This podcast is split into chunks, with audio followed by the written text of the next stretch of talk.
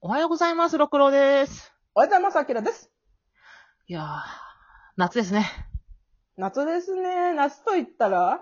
え、お中元？きり言っちゃったはっきり言っちゃったここれ、カットした方がいい？これ言わない方がよくない？あ、そうなの？いあの、金額分かっちゃうから。や、それもいいじゃん、別に。じゃあお、中元をいただきましたということで。お中元いただきました。ということで、ちょっと、感謝の気持ちをちょっと読ませていただきます。はい、さすがですね。えっ、と、甘エビさんから。えーセブンシーズをやってほしいとマシュマロをした2件目のものです。まさか全7回にわたる放送本当にありがとうございます。毎回わかると興奮し、まだ続くの？幸せとなりながら聞いておりました。もともとマシュマロを送った時期にセブンシーズが一部無料になっていて、少し読み返したら語りが聞きたくてたまらなくなり、お二人にリクエストさせていただいたのですが、お二人のトークを聞いたら前回読み返さずにはいられず、ま、先日まとめ、まとめ買いしました。漫画を読み、ラジオを聞き、また読み返しを繰り返して楽しんでいます。すみまるに救われる話や、暗号の謝罪の話、いろんなカップルの話など、膨大な量の見どころをたくさん拾って語っていただいて、もう大満足です。本当にありがとうございました。今後の放送も楽しみにしております。また、バサラもこれから読んでみたいと思います。ありがとうございます。ありがとうございます。エンドレスセブンについて。いただいた。えーえーでは、もう一件お中元いただいたので、読ませていただきます。えー、本田、本田市連帯館様。すごい。なんかかっこいいね。本田市って私も使いたいな。いつもお世話になっております。お二人の語り合語り合いを聞いて読みに行ったり、買ったり、懐かしく読み直したり、いつも楽しんでいます。喋りの途中にぶつ切りで時間が来たり、時に感極まった声色で気持ちを通されていたり、わかる、それな、とはしゃぎ、極まったりされるところが好きです。お中元の中身はエアドリップコーヒーとエアお菓子です。お納めください。ありがとうございま。すす。お二人のお中元はありがたく今後の漫画代とさせていただきます。あの、そあの、それ以外にもいつも差し入れくださっている方、皆様ありがとうございます。ありがとうございます。いやー、すごいねいやー、なんか、んん？いや、なんかバサラのエンドレスセブン、ちょっと内心やりすぎたかなと思ったあ、セブンシーズを？の。そう エ。ンドレスセブンをさすがに、なんか、そうだ、自分が春日のエンドレスエイトを見た側としては、結構、いくら好きでもいい加減にせいみたいなところがちょっとあったのよ。あ、それを感じて欲しかったんだよね。あ、わかる、そうそうそう。多分、多分、ロクさんそうでしょ。でも私なんか、か、毎週毎週行くた側だったから、あの、あれですよ、エンドレスエイトは8回ですから、2ヶ月ですよ。2ヶ月、同じ脚本を見させられるわけですよ。で、もちろん、今日ありだから、同じ脚本であれ、演出は違ったり、描写が違ったりっていう変化はあるけど、うん。私たち変化ないじゃないですか。え、まだまだ変化あるやん。話全然違うこと言ってるから。まあ、正直話の内容としては全部違う話だからさ、全然いいかもしれないけど、さすがにもう違う作品の話そろそろ聞きたいって思ってる人もおかしくないと思った2週間という、ちょっと。いや、2週間と1日週3回配信してるって、セブンシーズ読んでない人にとってはもう苦痛でしかなかったやろな。そうそうそうそうそう。その気持ちをか、人の気持ちを考えると、いや、ほんとすまんなっていう気持ちもあるんだけど、でもなんか私はやっぱり、7月にエンドレスセブンをセブンシーズンでできたっていうのがめちゃくちゃ嬉しいから、許してって思ってる。あの、その、またセブンシーズかよって言ってほしかったから。次こ、あ、次は？みたいな。でもこれ、あ、これあれだな。セブン行くなっていう、なんか諦めに、境地に多分どこかで陥ると思うんだよね。4回ぐらいあたりで、あ、まだ3回行くやろうなと思ってほしいよね。そうそうそうそう。あ、これは本当にセブン行くな、みたいな。だってあれやってる側もさ、うんあロクさんは多分セブンやるつもりだったじゃん、多分。うん。でも私は途中で一回終わるだろうと思って。終わろうとしたもんね。そうそうそう。何回か終わらせようとしてるのよ。だから、やっちまったな感がすごいあったね。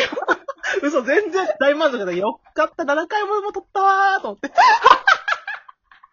自分が聞いてる側だったら本当はいい加減にしていいと思うけど、でも結構その、あの、と、不安に対して、あの、セブンシーズンの話たくさん聞けてよかったですみたいなマシュマロとかもたくさんいただけたから、なんか、結果的には良かったって思ってはいるんだけど、やっぱり読んでない人がちょっともやっとしないかなっていう気持ちはちょっとだけあるよね。もう一、一ミリも感じてへんかったわ、それ。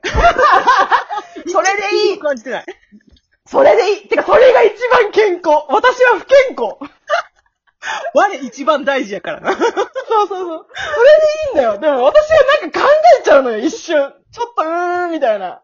で、これ内容濃いかなとか、これ内容大丈夫かなとか、考えるんだけど、いや、出したらもうしゃあがないみたいな。来るもの選び。去るもの。まあ、でも確かにさ、考えてみたら、じゃあもう聞くか聞かないかはその人の自由だからさ、うん別にこっちが気にすることは一切ないんだけど、うん。なんか、なんか一瞬ちょっとやっぱ考えちゃったよねっていうだけの話だね。いい人だね。いやいやいや、いい人っていうか、小心者なのよ。ビビリなのよ。大丈夫かなって毎回思うのよ。そうそうそう。だからちょうどバランスいいよね。あの、ハートの強いロクさんと、ハートの弱いアキラが、いるから、少女漫画喫茶は成立してると思います。私、ちょいちょい何回か、あ、もうこれもう無理だ、続けらんないわ、みたいな時何回もあるけど、それに対してロクさんが別に良くないって言うからなんとかやってこれてる、私は。なんだろうね。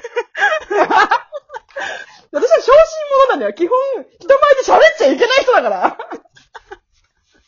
もうなんかこう、なんだろう、トランス状態になりすぎて、ね、自分が何喋ってるか分かんなくなる時があるから、そういう時になんか、あ、やばい、今のなかったなって思う時に、別に良くないって言ってくれる人がいるからやってこれてる。だって多分これ10年後とか聞き返したら、懐かしいなって思うよ。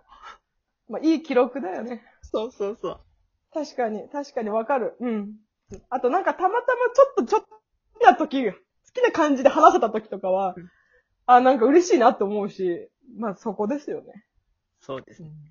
うん、まあいい喋りができたらいいなっていう。自分がポッドキャスト聞いたりとか、ラジオ聞いたりとかするときに、作り込まれすぎるとあんまり好きじゃないっていうのがあるかな。あそうだね。わかる。うん。私も垂れ流しの方が好きだな。なんか生っぽい方が好き。うん、そうそうそうそう。うん。あと、被ってるっていうの分かるからさ、やっぱり。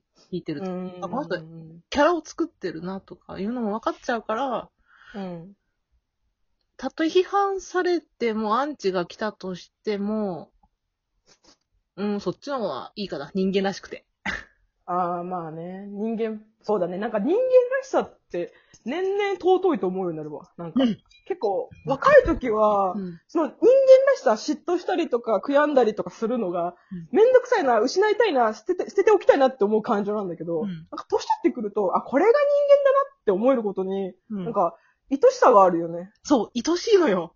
うん、感じがそう。そう。ああ、まあ、そういう選択肢方もわかるわ。人間だしなって言えるところが、となんか年取ったなとも思うし、数々の人間の愛おしいとこ。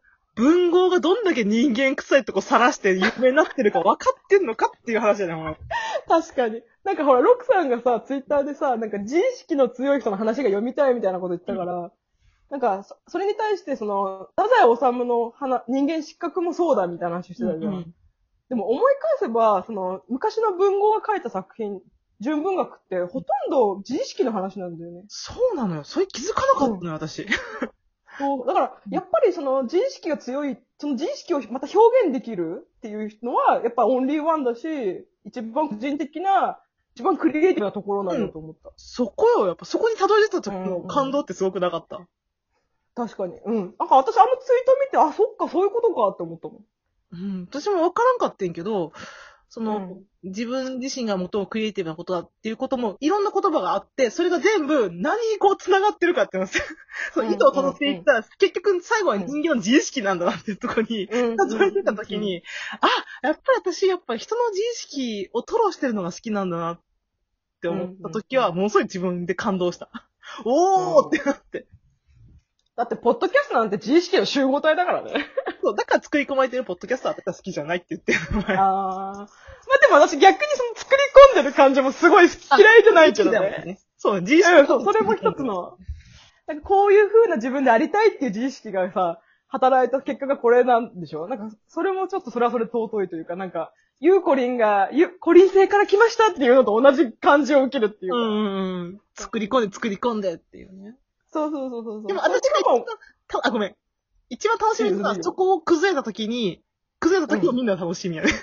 ああ、わかる。わかる。でも、結局それは全部前振りになっていくわけじゃん。前振りやねんそうそうそうそう。でもその前振りのための作り込みは大歓迎。そうそう。で最後に陥る何か、で、で、最終的に出てくる自意識みたいなのが、うんうん。出してくれたら私も拍手喝采だよね。うわあわかる。そこが見たかった今までの長い前振りだったんだっていうのが。うんうんうん。結局、人個人だっていう、その人自身だっていうところが面白いなと思うわ。うんうん。うん。まあ、クズでも、クズじゃないにしても、なんか、でも私、綺麗すぎるものが逆にダメかもしれない。え、どういうもの？あの、なんか、誰しもに受け入れられる感じの当たり障りのない人といううーん。会話というかうんなんかそれはそれで作り込んでるし、プロフェッショナルだなとは思うんだけど、なんか、ある程度その人の、この、本当の心に触れたいなっていう時があるから、わかる。うん、わかる。うん。だから、そのさっきロクさんが言ったみたいに、その作り込んだ、例えば、こう、FM の DJ みたいな喋りをしてる人が、たまにその、えっ、と、リスナーからのお便りとかで、その自分のエピソードトークをポロって出した時に、うん。ちょっとその人の個人的な生々しい部分がチラッと見えた時に、やっぱテンション上がるのと一緒だと思うんだけど。わかる。あのね、話変わ変わっちゃうんだけど、FM 心ってあるんだけど、うん。前の会社でずっと流れてたのね、それが。うん、あの DJ が卒業するってことになって、なんでかって言ったら、うんいっつもね、明るい感じだったの。はい、はじめ、うんこんにちは、みたいな。今日もポジティブに行きましょうねみたいな感じだってね。うんうんうんこれ少しなと思いながら聞いてて、ちょっとな。うんでも、自分ネガティブの方やから、ポジティブな感じの、その人の聞いてて、ちょっと面白いなと思ってんけど、最終回に泣きながら喋ったことがあったんよ。ほうほう。なんで辞めるかって言ったら、実は、えっ、と、えっ、と、外国の人と結婚してて、うん。子供はハーフなんよね。うん。で、うんハーフであることでいじめられてんだって、学校で。ええで、それで、ずっと2年ぐらい、そのいろいろ、学校先生とかもいろいろ揉めたりとかもいろんなことがあったけど、最終的に旦那の転勤として、別の地域に住むから、東京から離れるから辞めますっていう話をしてて、あんだけ明るい喋りしてた人が、実は裏でこんだけ悩んでたんだっていうのを最後に吐露したよね。あ人間味をすごい最後に感じて、感動した。あ、うわ、ありがとうございます。